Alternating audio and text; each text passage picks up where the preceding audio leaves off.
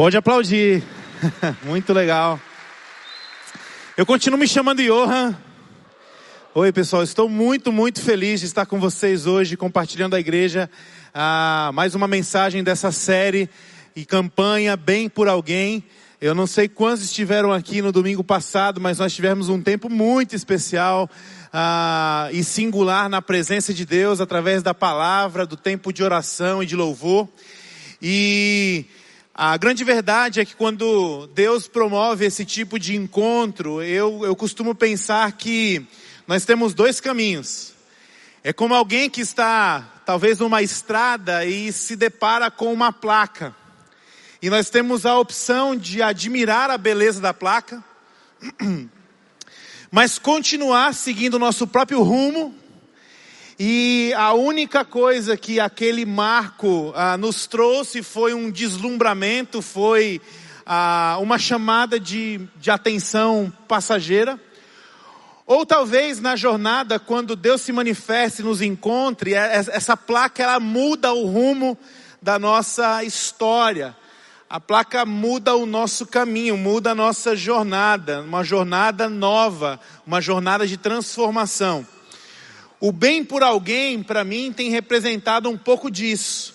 Embora ah, nós tenhamos aqui uma linda placa, essa placa não tem o objetivo de ah, nos mover temporariamente. Essa placa não tem o objetivo de nos engajar em algum movimento que vai durar no mês de dezembro. Ah, mas pelo contrário, o bem por alguém é essa placa que nos faz considerar que Deus tem a nós uma nova jornada, um novo caminho, uma nova trilha, um novo rumo. E quando eu e você nós pensamos acerca da campanha, é bem verdade que ela é limitada. Mas quando nós olhamos para o poder de Deus que é dispensado em nós, para que sejamos transformados e possamos também cooperar na transformação do mundo que nos envolve, nós compreendemos que esse poder ele é imensurável. Não temos como medir o poder de Deus no tocante a isso. Então, pensando sobre o nosso tempo aqui hoje como igreja, tivemos um momento muito especial pela manhã, mas pensando no nosso tempo como igreja, eu tenho orado esses dias por nós, e a minha oração ela tem sido ah, uma oração que tem rememorado o encontro que Jesus teve com seus discípulos no caminho de Emaús.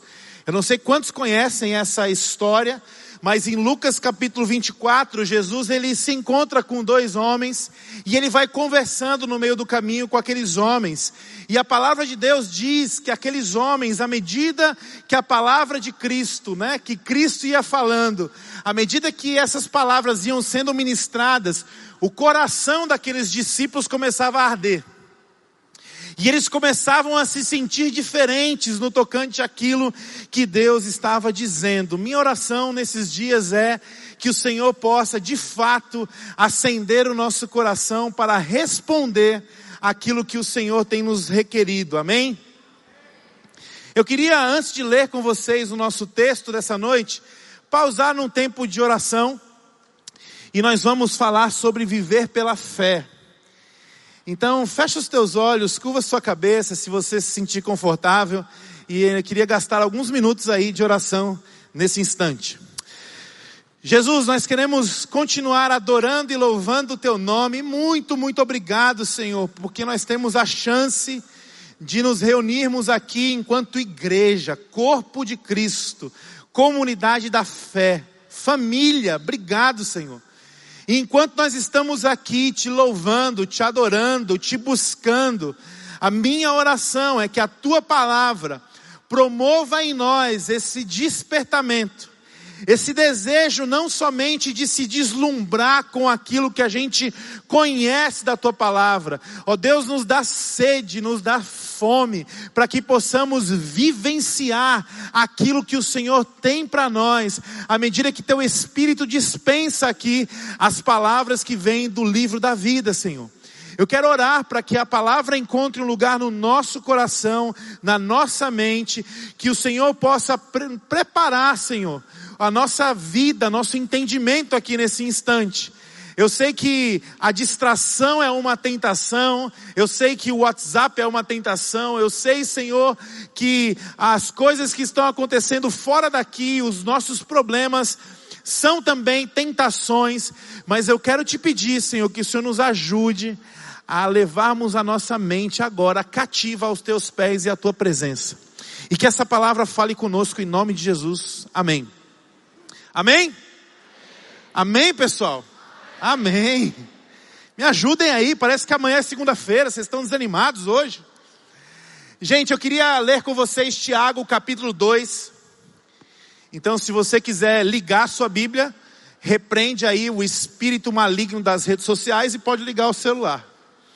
Ou você pode abrir a Bíblia, ou você pode acompanhar nos telões aqui a, o texto de Tiago capítulo 2. Não sei se você já leu a Bíblia alguma vez. Não sei se você já leu um versículo, mas essa tarde você vai bater um recorde, então você vai ler um capítulo inteiro da Bíblia. E esse capítulo é Tiago, capítulo 2. E Tiago então diz, começa dizendo assim: Meus irmãos, como podem afirmar que têm fé em nosso glorioso Senhor Jesus Cristo, se mostram favorecimento a algumas pessoas? Se, por exemplo, alguém chegar a uma de suas reuniões vestido com roupas elegantes e usando joias caras, e também entrar um pobre com roupas sujas, e vocês derem atenção ao que está bem vestido, dizendo-lhe: sente-se aqui neste lugar especial, mas disserem ao pobre: fiquem em pé ali ou sente-se aqui no chão. Essa discriminação não mostrará que agem como juízes guiados por motivos perversos?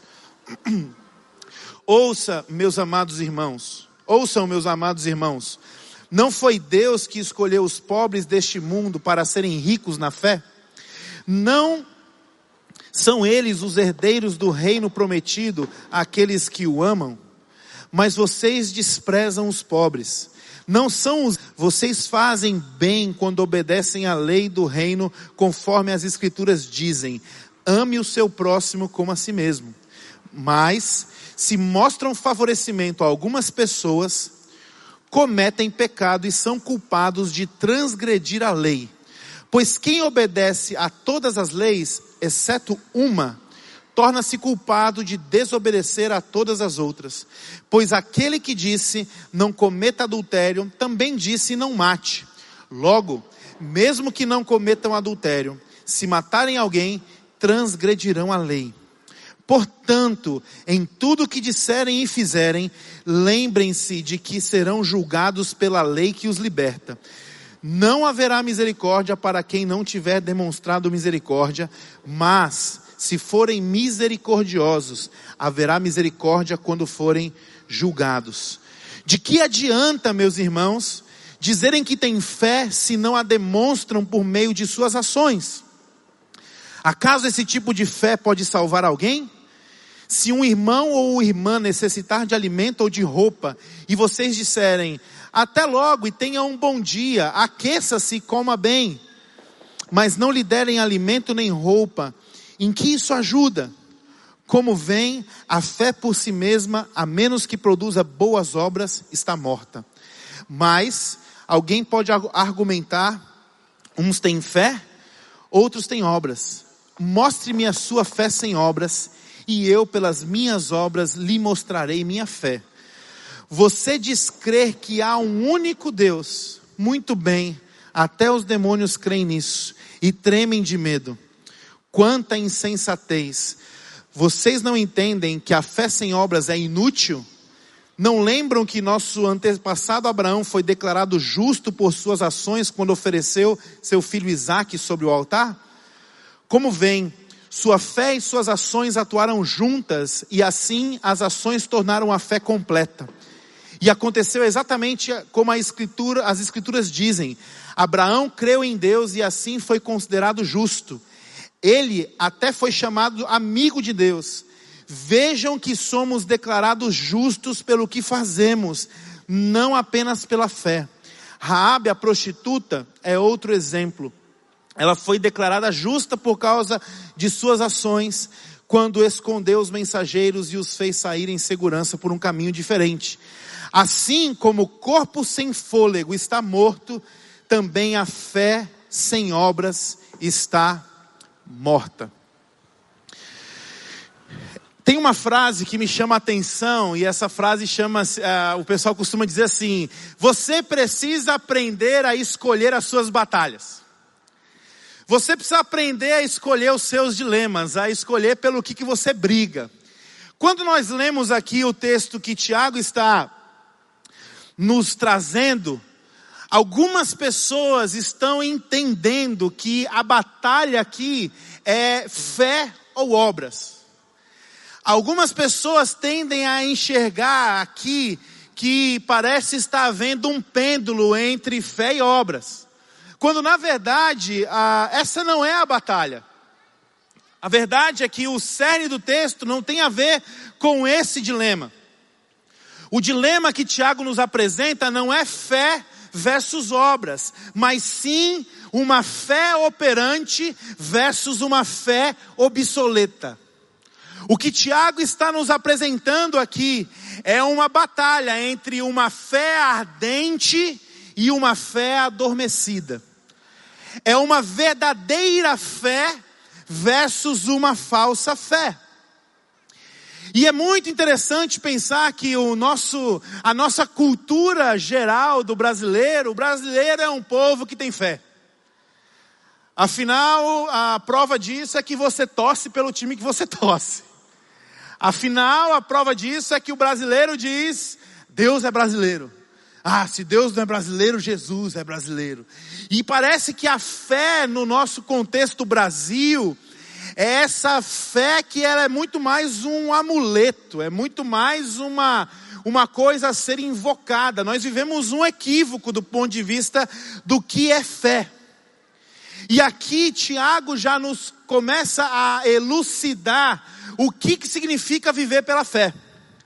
E a primeira coisa que nós podemos destacar nesse texto, que significa se eu e você estamos vivendo uma fé viva ou uma fé morta, se eu e você nós estamos vivendo ah, uma fé verdadeira ou uma fé falsa, é perceber que o apóstolo Tiago mesmo tendo uma indignação no seu coração contra uma igreja que fazia acepção de pessoas, contra uma igreja que poderia estar discriminando pessoas, mesmo Tiago dotando de uma indignação, Tiago foi brando em suas palavras. Então, um sinal de que eu e você, nós vivemos uma fé verdadeira, é que não há compromisso com a verdade que justifica uma ofensa. O que Tiago está nos ajudando aqui nesse texto é a questionar a nossa fé a partir das nossas posturas. Embora haja uma indignação na conduta daquela igreja, o apóstolo revela um amor corretivo e ele cuida das suas palavras. Ele cuida do jeito que ele fala com as pessoas, que ele transmite as verdades de Deus. Se você é um homem de fé, cuide de suas palavras. Se você é uma mulher que tem uma fé viva, observe o seu proceder no falar. A fé ela pode ser interpretada como a certeza da salvação. Hebreus 11 defende isso. A fé é a certeza daquilo que nós não vemos. Mas também a Bíblia revela uma outra faceta da fé que tem a ver com como você enxerga o mundo. Fé também são as lentes que eu e você estamos usando para reagir diante das situações e das pessoas que estão ao nosso redor. Fomos ministrados domingo passado sobre a parábola do bom samaritano. E o religioso, quando põe Jesus à prova, o religioso recebe duas perguntas de Jesus. A primeira pergunta foi: o que está escrito na lei? Essa o religioso tirou nota 10. Porque no campo do conhecer, no campo do memorizar, no campo do decorar, o religioso tirou nota 10. Mas Jesus tem uma segunda pergunta. E essa pergunta não tem a ver somente com o que nós conhecemos. Jesus pergunta para o religioso a seguinte questão: como você a entende? Aqui Jesus está dizendo como você aplica isso na sua vida. Fé, então, não é somente uma questão de crença. Fé também é uma questão de postura. Caminhar pela fé, então, seria caminhar na certeza das coisas que Deus tem para nós, à medida que, a, que ajustamos na nossa vida aquilo que nós cremos com aquilo que nós vivemos. E eu queria então hoje meditar com vocês em Tiago capítulo 2, mas eu queria meditar começando do segundo bloco, de trás para frente, onde Tiago começa então a nos elucidar acerca do que é fé. O que, que a fé faz? E uma primeira pergunta para nós essa tarde é: a fé move as mãos de quem? A fé move as mãos de quem? A sua fé move quem? É interessante que não só Tiago está advertindo a igreja, porque é possível, enquanto igreja, nos perdermos nos nossos propósitos. Tiago está exortando a igreja, mas o apóstolo Paulo faz isso em Efésios capítulo 4. E quando o apóstolo faz isso, o Paulo faz isso, ele faz de uma forma bem intrigante. Ele olha para a igreja e diz assim para a igreja: Não vivam mais como gentios. O apóstolo Paulo estava olhando para uma situação da igreja em Éfeso e percebendo que aquela igreja estava acostumada com a plataforma igreja, mas não estava sendo transformada à imagem de Cristo. E aí, diante disso, o apóstolo Paulo está dizendo basicamente o seguinte: vocês estão reunidos, mas vocês vivem como todo mundo. E aí ele descreve quem eram os gentios, e ele diz: os gentios são aqueles que são obscurecidos no entendimento, eles são insensíveis, eles são ignorantes às questões de Deus, eles são imorais. E o apóstolo Paulo começa a descrever então a situação de uma igreja. Por quê? Porque é possível eu e você começarmos a nossa jornada com Deus tendo uma fé genuína, mas nós, pela nossa carne, depravarmos essa fé e vivermos uma falsa fé. É possível nós vivermos um evangelho de Jesus, mas pela nossa carne, rapidamente, nós tangenciarmos para o evangelho. É possível. E é por isso que Tiago então está falando aqui. Eu e você podemos estar vivendo uma inutilidade do ponto de vista da fé. E quando é que essa fé ela é inútil? Quando eu e você nós pensamos que essa fé é a mística força que o ser humano tem para fazer Deus trabalhar. Quando você pensa que fé significa aquilo que você tem e que faz Deus trabalhar, você está vivendo uma fé inútil. Você está vivendo uma fé que não é verdadeira. Por quê? Porque, meu irmão, em nome de Jesus, Deus não precisa ser cutucado para trabalhar, porque a palavra de Deus nos diz que Ele está sustentando todas as coisas com o poder da Sua palavra. Deus está trabalhando em todas as coisas e em todo o tempo. Ele não precisa da nossa fé para trabalhar. E quando eu e você, nós nos desengajamos das questões que Deus tem para nós, quando eu e você, nós queremos escorregar dos desafios, queremos nos esquivar dos problemas, dizendo que temos fé no sentido de se eximir, esperando que Deus faça algo, isso é uma fé mística. Quando eu e você nós queremos responsabilizar Deus para fazer algo, isso é uma coisa esquisita do ponto de vista bíblico. Por quê? Porque a fé operante, enquanto a fé obsoleta e inútil, me desengaja e fica aqui plantado dizendo: Eu tenho fé. Você tem um pensamento positivo. Você tem uma mandinga gospel. Quando você fica parado dizendo, não, eu tenho fé aqui, eu vou ficar aqui parado, porque quem vai cuidar disso é Deus, isso não é fé. A fé operante, pelo contrário, ela nos engaja no trabalho que Deus está fazendo. Aqui Tiago está virando o tabuleiro. A questão não é quanta fé eu tenho para mover as mãos de Deus por mim. A fé verdadeira trata da questão de quanta fé eu tenho para me mover em direção ao que Deus está fazendo. Eu não sei se você está conseguindo compreender. Eu recebi uma mensagem esses dias de uma irmã dizendo assim: Johan, eu estou acompanhando uma amiga que ela está fazendo um jejum. E ela está num propósito que ela está jejuando de sete da noite até sete da manhã. E ela quer saber se esse jejum que ela está fazendo, ela vai conseguir alcançar a graça que ela quer. Ou ela precisa fazer mais alguma coisa. E eu achei interessante isso, porque nós temos uma tendência de mistificar algumas, algumas coisas. E nós precisamos entender que isso é uma fé inoperante. É uma fé que você se desengaja do processo e espera Deus fazer alguma coisa. Quando nós olhamos para o ponto de vista do jejum em específico, olha que interessante, meus irmãos.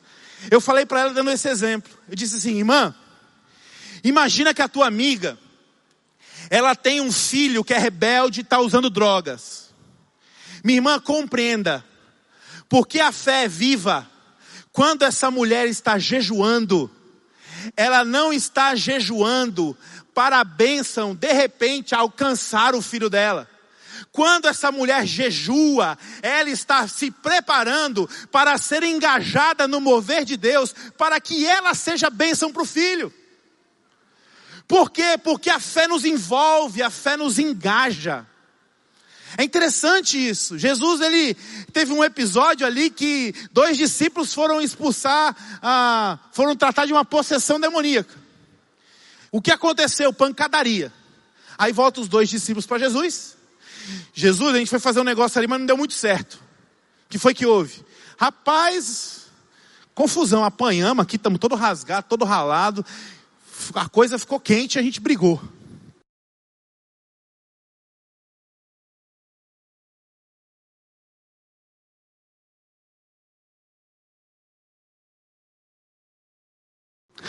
Jesus ele fala, há castas que só saem com jejum e oração.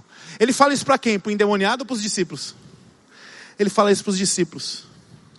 Porque nós podemos, precisamos entender, meus amados, que quando nós nos consagramos a Deus e fazemos jejum, nós não estamos somente entregando uma coisa na mão de Deus para Deus fazer por nós. Nós estamos sendo preparados para, pelo Senhor para fazermos aquilo que devemos fazer. Há espíritos que só saem com jejum e oração. Eu fico olhando dizendo assim, acho que Jesus disse isso um pouquinho para os discípulos. Porque não tem aquela frase que diz assim, quando um não quer, dois não? Quando um não quer, dois não brigam. Possivelmente faltou tolerância aí das duas partes nesse negócio. Mas o que, é que acontece? Existe o um engajamento. A fé então, ela nos engaja no que Deus está fazendo.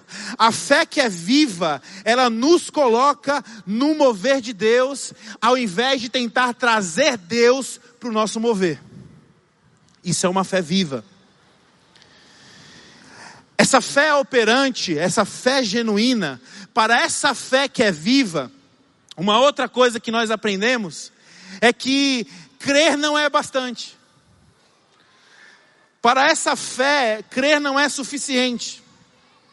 Essa fé que Tiago está nos ensinando aqui, está nos esclarecendo, ela está atrelada a obras.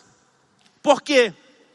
Porque as nossas convicções diante de Deus, elas vão nos requerer consequências. As nossas convicções, elas vão requerer mobilização. A fé, então, ela transcende o crer e ela se manifesta em atitude. A fé operante transforma essas nossas, o que nós cremos em atitudes. No mês, no ano passado, eu tive a chance de estar em Recife, ah, especialmente numa região metropolitana de Pernambuco chamado ah, Coqueiral.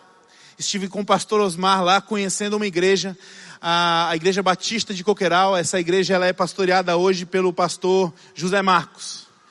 Em Coqueiral é uma comunidade muito pobre, muito carente, muito violenta e tem uma peculiaridade.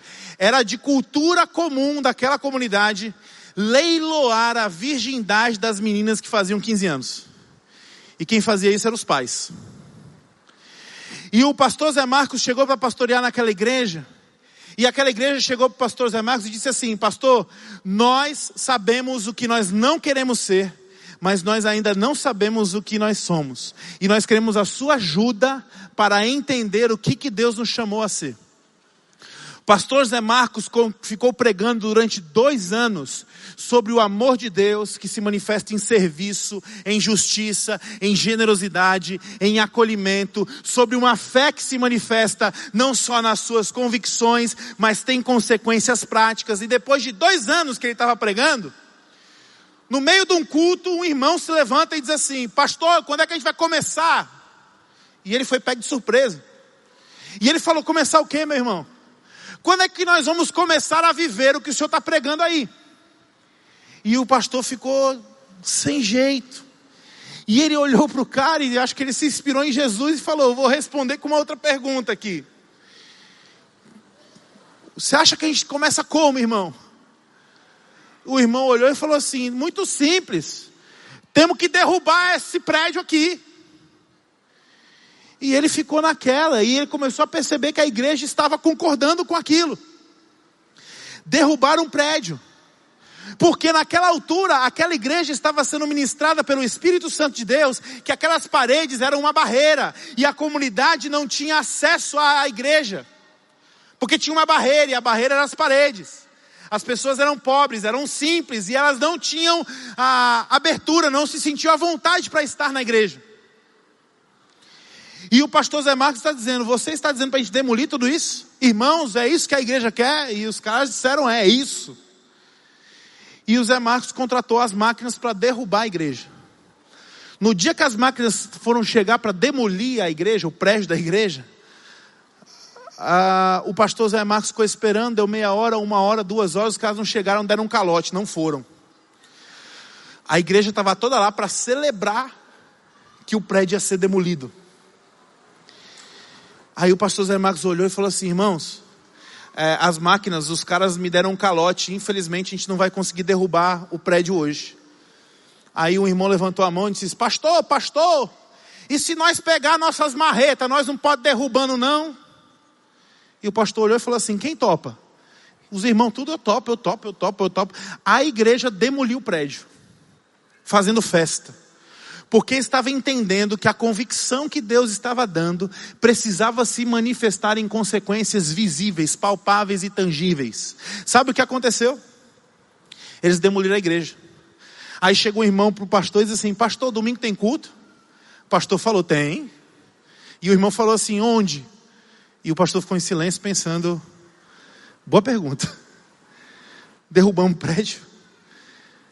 Aí um outro irmão chegou e disse assim: Pastor, pastor, eu tive uma ideia. A gente consegue ver as máquinas aí para limpar o terreno. O primo do vizinho, da tia, da avó da minha filha tem uma lona de circo parada. Ele pode emprestar para a gente armar aqui e fazer nosso culto.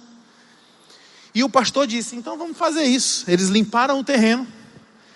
E de sexta para sábado eles conseguiram armar uma tenda de circo para fazer o culto. Aquela igreja naquela altura tinha 200 membros.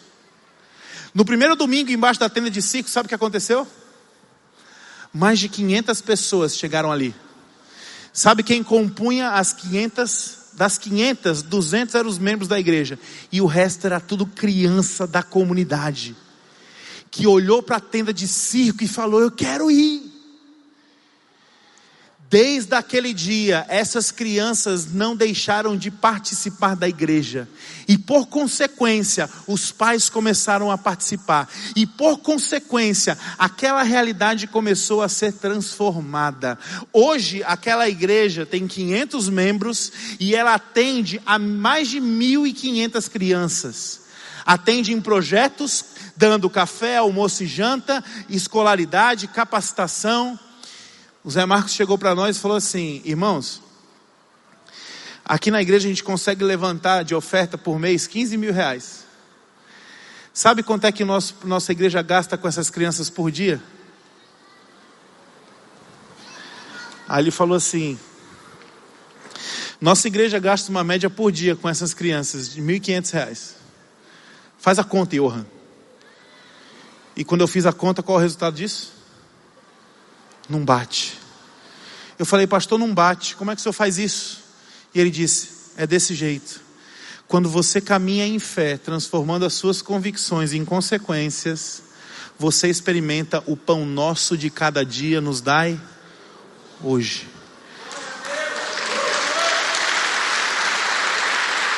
Uma fé que ela transcende convicção e ela ganha consequência.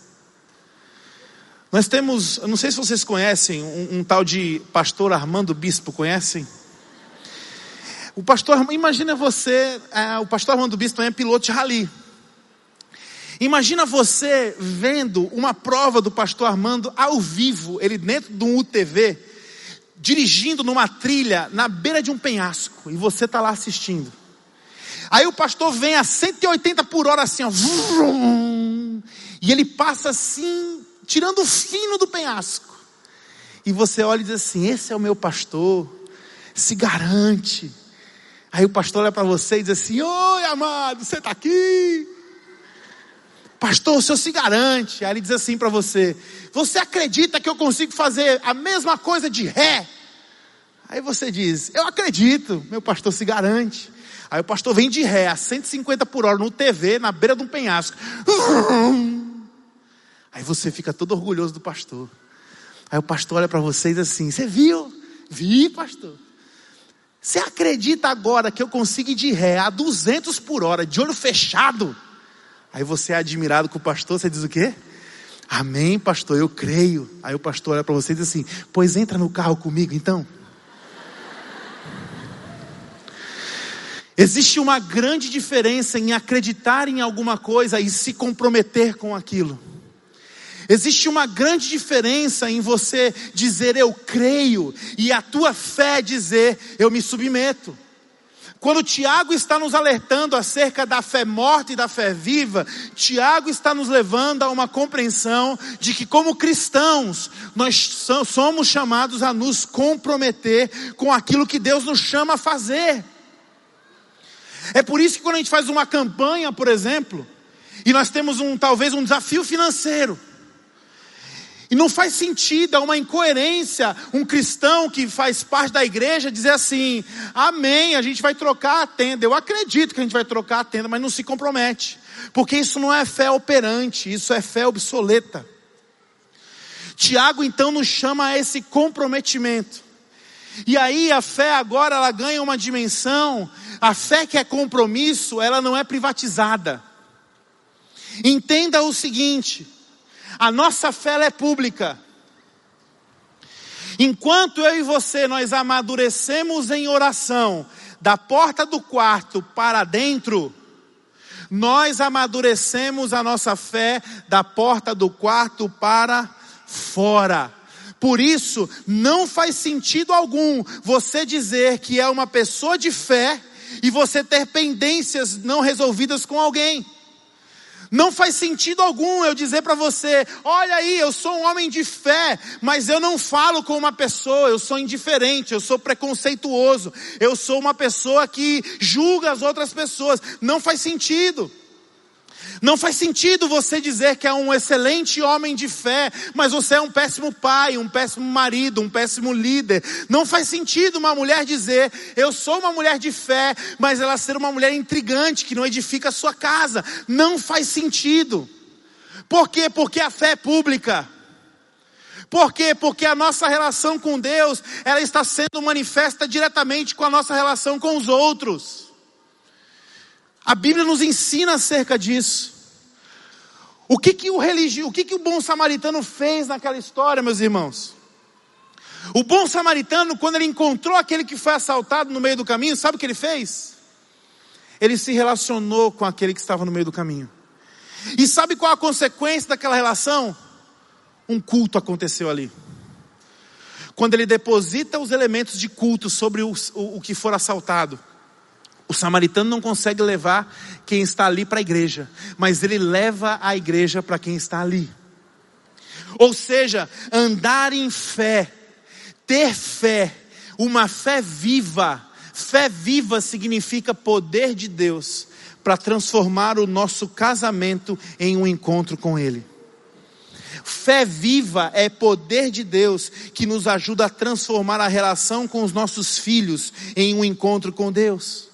Se você tem fé, transforma a tua profissão em um encontro com Deus. Se você tem fé, transforma a tua rotina em um encontro com Deus. Se você tem fé, transforma as tuas redes sociais em um encontro com Deus. Porque o que Tiago está nos dizendo é que essa fé, ela precisa ganhar visibilidade, ela precisa se manifestar em pessoas, em relações. Somos chamados a isso. E aí nós temos esse, essa, esse descortinar de que obras e fé não são complementares. O que Tiago está nos ensinando é que obras são os sinais vitais da nossa fé. É como alguém que contraiu uma virose. Sabe uma virose braba daquelas?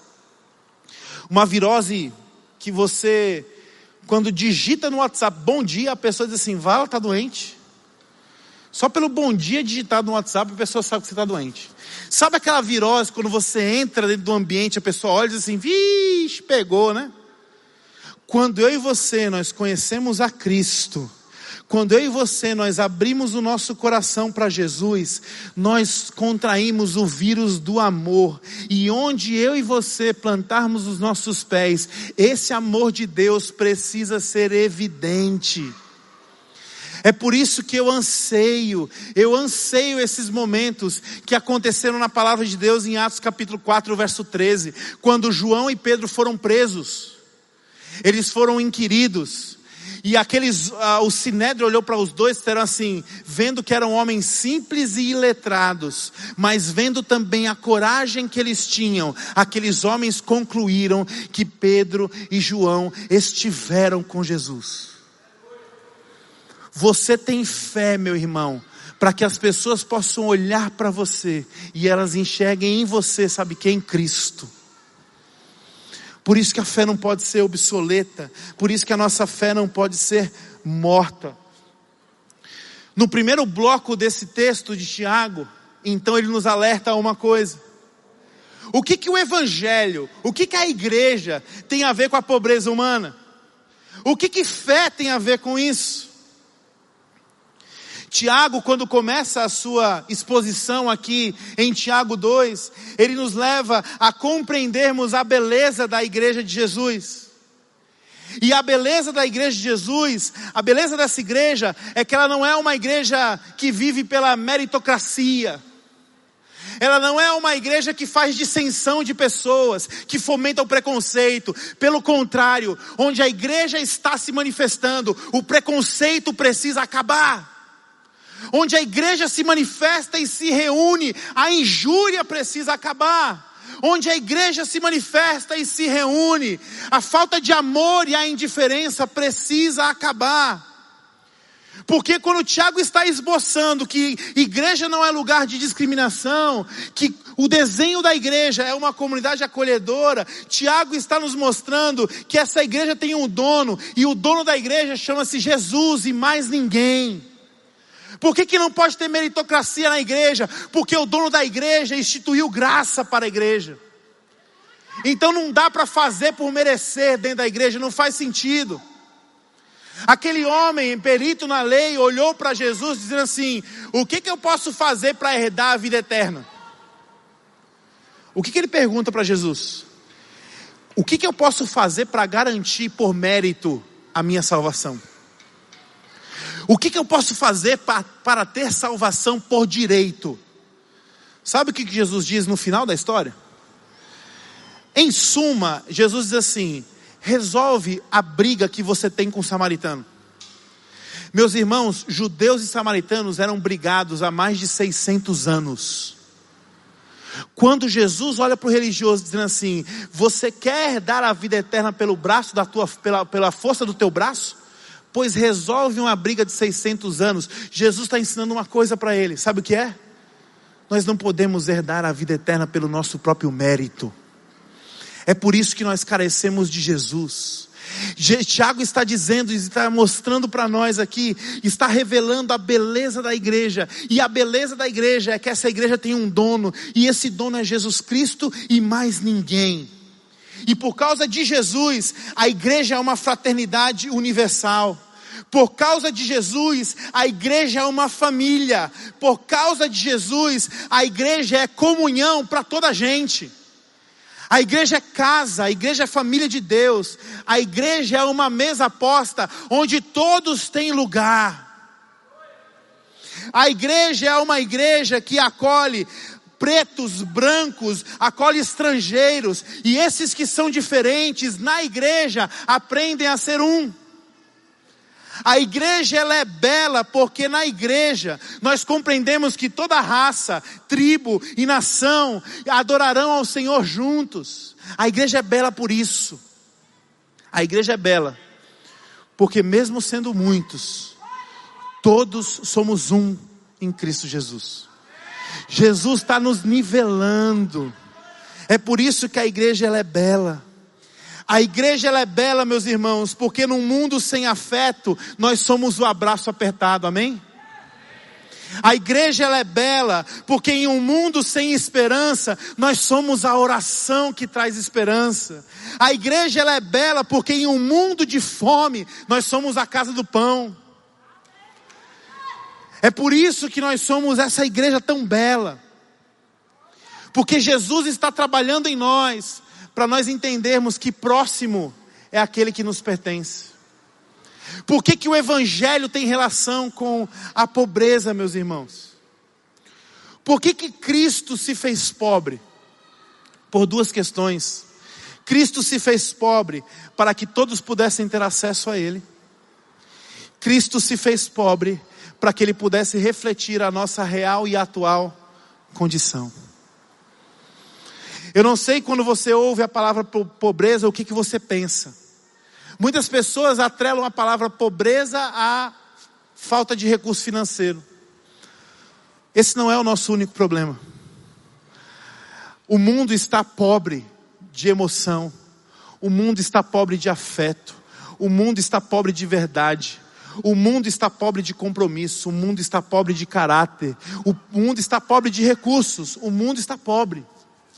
E quando nós somos chamados por Deus a se relacionar com a pobreza desse mundo, possivelmente é porque o Senhor já nos deu a riqueza que nós temos para dispensar sobre essas pobrezas que estão ao nosso redor. A igreja, irmãos, não faz caridade. E me permita lhe explicar o porquê que nós não fazemos caridade. Aquele bom samaritano, o que ele fez com, que, com aquele que for assaltado no caminho? Ele agiu com fé. As suas convicções tiveram consequências. E quais foram as consequências daquele bom samaritano? Ele depositou sobre aquele homem itens que eram para adoração a Deus e itens que eram para o cuidado da sua família. O que aquele samaritano estava fazendo? Ele não estava fazendo com estranho. A grande verdade é que nós só seremos igreja de Jesus à medida que a gente conseguir perceber a habilidade do amor de Cristo, que olha para mim e para você e ele não vê meros estranhos. Ele vê os membros da sua própria família. Quando o samaritano coloca sobre aquele homem o que ele coloca, os seus recursos, o seu tempo, a sua atenção, aquilo que ele tinha, o resultado do seu trabalho, aquele samaritano estava enxergando naquele homem não mais um estranho, aquele samaritano estava enxergando família.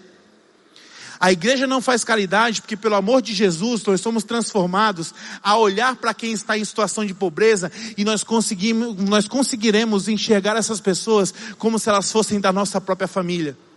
Porque Jesus nos ensina que o próximo é aquele que nos pertence. Então Jesus nos chama a esse desafio. Algumas pessoas dizem assim: ah, eu não tenho, eu tenho dificuldade de poder ah, me expor na minha fé, eu tenho dificuldade de poder ajudar um irmão que precisa, uma pessoa que precisa. Ah, eu não tolero poder olhar talvez para uma pessoa, um mendigo. Pois começa a pedir para o Espírito Santo de Deus te dar a graça de quando você olhar para uma pessoa que você tem preconceito, você ao invés de olhar o preconceito, enxergar o rosto de quem você ama na face daquela pessoa. Porque se eu e você enxergarmos o rosto da nossa mãe do nosso pai no rosto de um homem de rua, nós vamos tratá-lo ele como Cristo nos tratou. Se eu e você enxergarmos no rosto de um menino de rua, que vive em situação de rua, o rosto dos nossos filhos, nós vamos tratar esse menino como Cristo nos tratou. A relação da pobreza, Cristo tem uma relação com a pobreza, para que isso pudesse alcançar a todos, mas para que isso pudesse ser espelho da nossa real condição. É muito interessante quando você decide olhar para as pobrezas ao seu redor e começar a depositar as riquezas que Deus tem te dado. Eu não estou falando só de dinheiro, eu estou falando de afeto, de atenção, de carinho, eu estou falando de abraço, estou falando de oração, estou falando de presença, porque tem muita gente que está com, com o bolso cheio de dinheiro, mas está indo para a sepultura vazio de propósito, vazio de afeto. Talvez Deus está lhe dando pobrezas ao teu redor para que você dispense essas riquezas. E à medida que você faz isso, sabe o que você experimenta? Caramba, eu achei que eu fui para contribuir. Eu achei que eu fui para ser, para abençoar. Eu estou saindo daqui abençoado. Eu fui na, na Amiguinhos de Jesus, eu fui na perspectiva de conhecer e abençoar.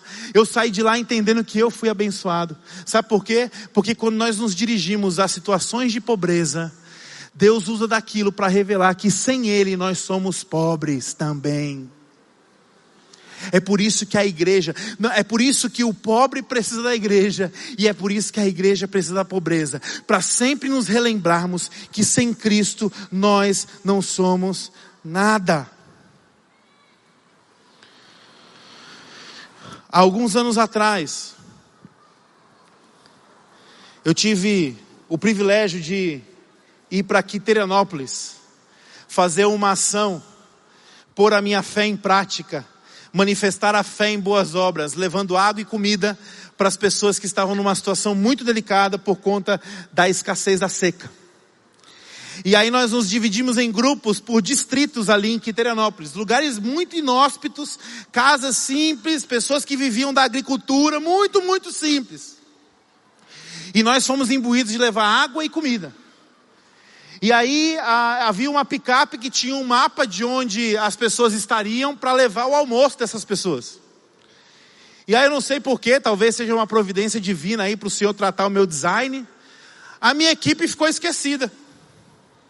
Então você imagina uma equipe que estava entregando água e comida. Quando deu dez e meia da manhã, a gente já começava a olhar para a água assim, dizendo: será que eu tenho que entregar mesmo, Senhor? Ou será que eu tenho que beber? A gente começava a olhar para aquele saco de arroz e imaginar já o arroz cozido, saindo fumaça. Quando deu, deu, deu 12 e meia, sol a pino, a gente estava delirando e visitando famílias pobres, na prerrogativa de que nós tínhamos uma riqueza a dispensar sobre aqueles que estavam numa situação de pobreza. Todas as casas que nós visitamos, visitamos mais de 40 casas, a oração que eles pediam sempre era por chuva. E a gente, durante aquele dia todo, orando para que caísse chuva no sertão. Quando deu meio-dia e meio, que a gente batia na porta, os senhores, o senhorzinho, a senhorzinha abria, olhava para nossa cara e dizia assim: Vocês estão com fome? E a gente dizia assim: Nós estamos, mas vai chegar o almoço. E o senhorzinho olhava e dizia assim: Não, não, não, o almoço já chegou. Eu vou abrir isso aqui que vocês estão me dando para fazer para a gente comer junto. Sabe o que é isso? É Cristo nos levando a entender que quando nós expomos a nossa fé, quando eu e você nós decidimos dispensar riquezas nas pobrezas, as pobrezas também dispensam sobre nós riquezas. Quem era rico naquela história? Eu não sei. Quem tinha mais ou tinha menos? Eu não sei. Eu ficava constrangido ali. E aí, quatro horas da tarde, a picape nos encontra. Pensa numa quentinha. Rapaz, nenhum restaurante chique de Fortaleza conseguia bater aquela quentinha. E orra, mas quentinha é coisa de pobre, é, é uma comida pobre. Quentinha é a cara da pobreza, pois naquela situação aquela quentinha virou para nós a maior riqueza. E nós tivemos momentos preciosos de gente humilde que foi para nós fomos para servir. E essas pessoas dizendo: "Sente no meu sofá, eu divido a minha água com vocês". Teve um senhor que falou assim: "Eu vou matar uma galinha agora, eu tenho duas, eu mato uma". E aí dizendo: "Não, meu senhor, não faça isso". Quando eu e você nós nos relacionamos com a pobreza, a pobreza também tem algumas riquezas a dispensar sobre a nossa vida. No final da nossa ação, nós entramos nas Topics e fomos voltar para a cidade. Meus irmãos, três minutos depois que a gente sai desse distrito, uma nuvem espessa, cinza, vem sobre nós ali. E naquele dia cai uma chuva intermitente, mais de quatro horas de chuva. Quando aquela chuva, aleluia, quando aquela chuva começa a cair, todo mundo que estava naquela, naquela picape começou a chorar. E sabe qual era o sentimento? O sentimento não era somente que Deus tinha ouvido a nossa oração. O sentimento é que estava chovendo no nosso próprio terreno. Porque na experiência de que nós tocamos as pobrezas dos outros, nós começamos a aprender que os outros nos pertencem. E o sentimento, o choro era: está chovendo na minha terra. Deus está abençoando a minha terra. Por quê? Porque à medida que nós tocamos as pessoas com a nossa fé, nós conseguimos cumprir aquilo que Deus nos pede de amar o próximo. Por fim, eu queria lhe perguntar: quais são as questões hoje que lhe impedem de ter uma fé viva? Quais são as questões hoje que lhe impedem de ter uma fé operante? São preconceitos? Discriminação? Você tem preferência por pessoas, por classes? Você tem alguns paradigmas e por isso você não coloca as suas mãos à disposição do reino de Deus. Por isso você não abraça todo mundo. O que Tiago está nos advertindo é que se nós estamos fomentando diferença, discriminação, indiferença, nossa fé morreu. E eu não acredito que Tiago nos escreve o que escreve para nos dar uma sentença de morte. Porque ele continua sendo doce nas suas palavras, meus queridos irmãos. O que Tiago está fazendo é nos convidando a reconsiderar a nossa jornada de fé. E talvez você está aqui hoje e está dizendo: Eu tenho fé. Tiago está te colocando isso à prova, dizendo: Mostra a tua fé na tua vida. Eu tenho fé pois que o teu casamento denuncia a tua fé. Eu tenho fé, pois que os teus bens e a forma como você gere os teus bens denuncia a tua fé. Bem por alguém não é somente uma atitude de como igreja nós saímos daqui querendo abençoar as pessoas. Bem por alguém também é a disposição que nós temos de sair por aí não só abençoando as pessoas, mas permitindo que Deus nos ministre enquanto as nossas diferenças e preferências caem por terra. Quem é a pessoa que você hoje mais teria dificuldade de fazer um bem? Qual é a coisa mais difícil que você olha e diz assim: Eu tenho dificuldade de doar isso para alguém? Nós somos ministrados por uma criança do nosso GR no Dia das Crianças. Porque ela chegou para o pai e para a mãe dizendo assim: Papai, eu já separei o brinquedo que eu quero doar no lar das crianças. E quando o papai e a mamãe viram qual foi o brinquedo, aquela criança havia separado o melhor brinquedo que ela tinha. Que o Espírito de Deus possa nos levar a essa graça de entender que o melhor que nós temos foi depositado nas nossas mãos, para que em fé isso se torne sementes que nós vamos dispensar na vida de outras pessoas. Porque quando nós fazemos isso, a fé se torna viva, a fé se torna operante. Quando nós fazemos isso, nós podemos experimentar a eternidade. Amém? Vamos orar nesse instante?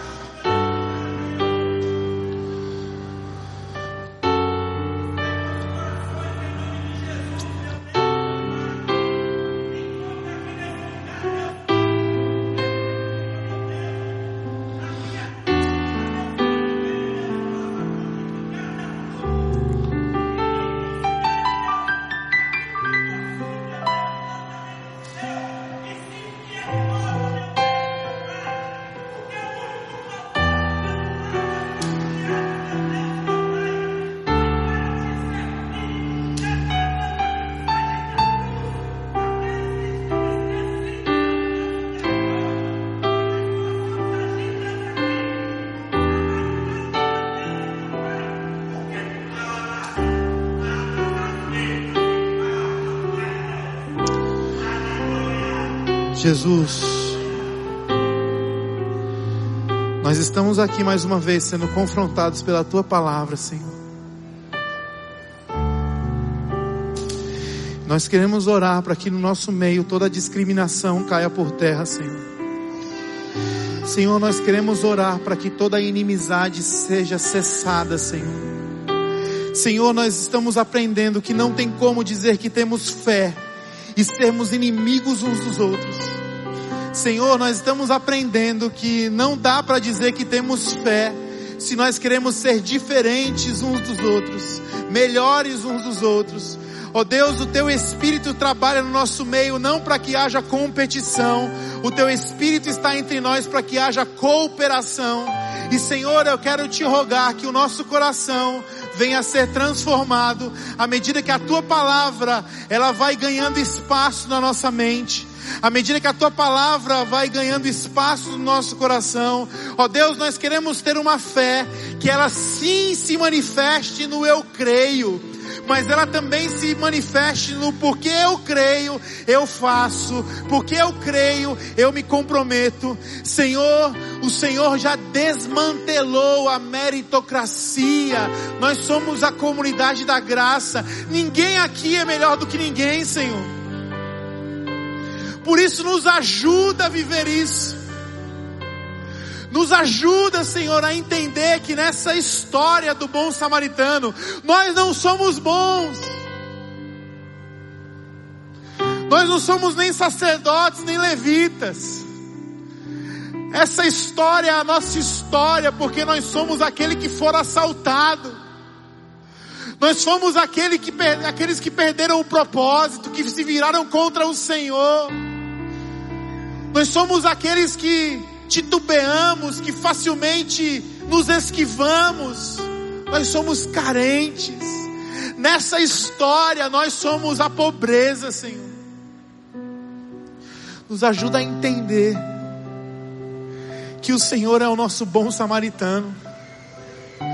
Nos ajuda a entender, Senhor, que o Senhor parou no nosso caminho o Senhor olhou, curou as nossas feridas. O Senhor depositou aquilo que tinha sobre nós. Seu tempo, seu afeto, seus recursos. Porque ali o Senhor não estava olhando para um estranho. Ali o Senhor estava olhando para cada um de nós e vendo família o Senhor foi para aquela cruz e morreu naquela cruz porque o Senhor via família.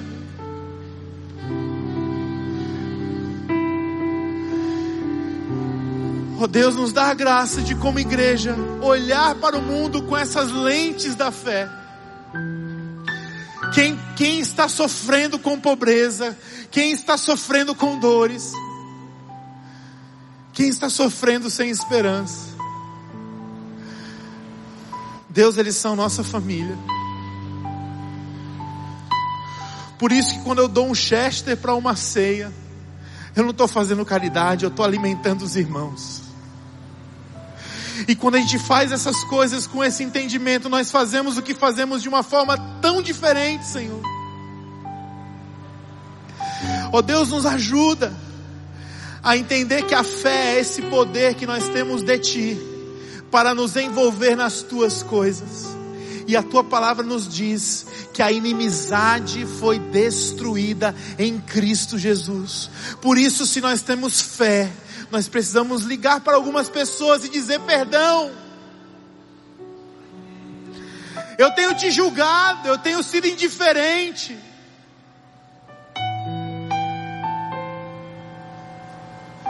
Eu tenho esperado retorno por aquilo que eu dou. Eu tenho tentado te manipular. Me perdoa. Porque eu tenho fé, eu quero ser um melhor pai. Porque eu tenho fé, eu quero ser um melhor marido. Porque eu tenho fé, eu quero ser uma melhor esposa.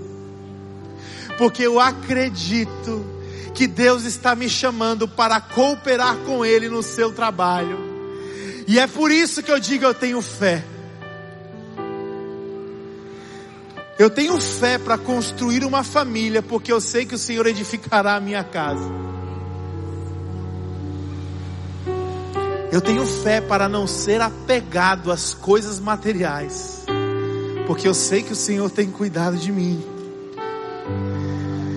Ó oh Deus, nos tira dessa fé inoperante. Ó oh Deus, nos tira dessa fé morta, Senhor. Talvez hoje você está aqui no modo automático. Talvez você não sente esse queimar do Espírito Santo de Deus há muito tempo. Se você está nessa condição, certamente o Espírito de Deus está te conduzindo para o um momento de você reconsiderar a tua caminhada hoje. E à medida que nós estamos orando aqui, eu não poderia deixar de fazer o convite enquanto a igreja ora. Talvez hoje seja o seu dia de entregar a sua vida ao Senhor Jesus Cristo. Talvez hoje seja o seu dia de olhar para aquilo que você vive e saber do que não agrada a Deus, tomar a decisão de fazer diferente. Talvez hoje é dia de você dizer: Senhor, eu quero te aceitar como meu Senhor e Salvador. Eu quero fazer parte da família de Deus. E se você está nessa condição aqui hoje à tarde, querendo entregar a tua vida para Jesus, enquanto a igreja está orando, levanta uma das tuas mãos aí no teu lugar. Nós queremos te abraçar, orar contigo. Alguém quer fazer essa decisão hoje? Aleluia. Alguém mais gostaria de fazer isso? Alguém mais quer tomar essa decisão hoje? Hoje é seu dia. Deus está falando comigo. Deus está me chamando de volta. Alguém mais queria fazer isso? Se você está com vergonha, está sentindo que está travado aí, peça ajuda para alguém, dizendo: Meu irmão, eu quero levantar a mão, levanta comigo aí, me ajuda. Alguém mais quer tomar essa decisão? Amém. E talvez você, crente em Cristo Jesus, está sendo tocado pelo Espírito Santo de Deus para sair dessa fé morta e dizer: Senhor, reacende a chama no meu coração. Talvez você está contrito, quebrantado hoje aqui. Nós queríamos também orar por você. Você que é crente em Cristo Jesus e está tomando uma decisão hoje de sair dessa zona obsoleta e dizer: Senhor, eu quero que minha fé seja viva. Fica de pé no seu lugar, nós vamos orar por você também, meu irmão e minha irmã. Aleluia. Aleluia. Aleluia. Aleluia. Fecha os teus olhos. Gasta um tempinho de oração no teu lugar. Nós vamos adorar a Deus juntos. Jesus, a tua palavra está sendo lançada sobre nós. E assim como Tiago nos diz que nós não possamos ser somente ouvintes da tua palavra, mas praticantes. Nós queremos te obedecer, Senhor. E que nossa fé possa ser manifesta não somente na consciência, mas também na prática, nas relações. Ó Deus, que cada irmão e irmã que se levantou aqui receba a graça de poder tornar a sua casa em um encontro com Deus, a sua família em um encontro com Deus, o seu casamento em um encontro com Deus. Aqueles que estão aceitando a Cristo hoje à noite, Senhor, eu quero orar e rogar sobre eles, te pedindo a tua bênção, e que eles possam se sentir acolhidos numa comunidade de fé, numa família, numa família que tem os seus erros, mas que se arrepende, numa família que chora, mas que é consolada pelo Senhor. Deus, muito obrigado, porque a tua palavra ela é viva e eficaz, e nós queremos, como teu povo, consagrar agora a nossa vida a ti fazendo desse louvor a nossa oração.